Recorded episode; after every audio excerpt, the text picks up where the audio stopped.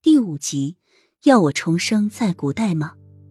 玉美停住脚步，得到解脱的小脸朝着发出声源的天花板上望去，灵动的眼睛一眨一眨的，带着疑惑。我答应过给你一次重生的机会，只不过你不能重生在现代，你可愿意？重生，他还可以再活一次。他这一生凄惨悲怜，重生后是不是可以享受一下人间的亲情和爱情？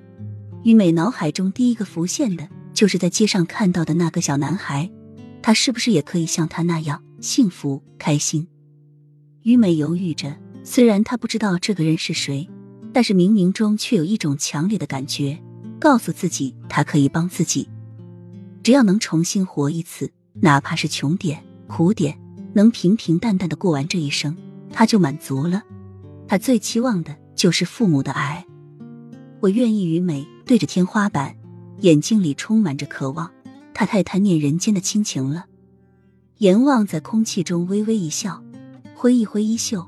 于美的身体立刻被一道蓝光吞没，他本来的身躯已经腐烂，不能用了，只能用现在的这具身体过去。而原先这具身体的主人，其实早已因为心脏病突发死了，所以于美的孤魂才能进入这具身体里。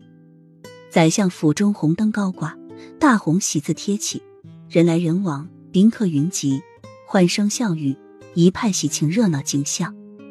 今天是宰相府二千金出嫁的大喜日子，本是应该高兴热闹的日子，但是后堂阴郁沉闷的气氛却与前厅的热闹格格不入。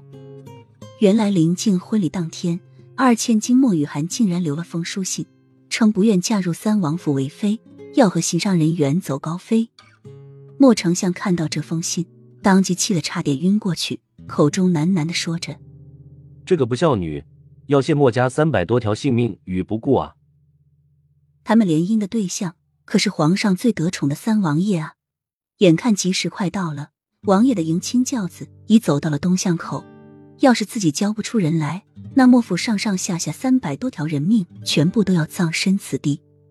爹，找不到雨涵，不过我带回一个和雨涵长得一模一样的人回来。莫尘急匆匆的走入堂内，锦衣飘飘。俊美的容颜上满是疲惫。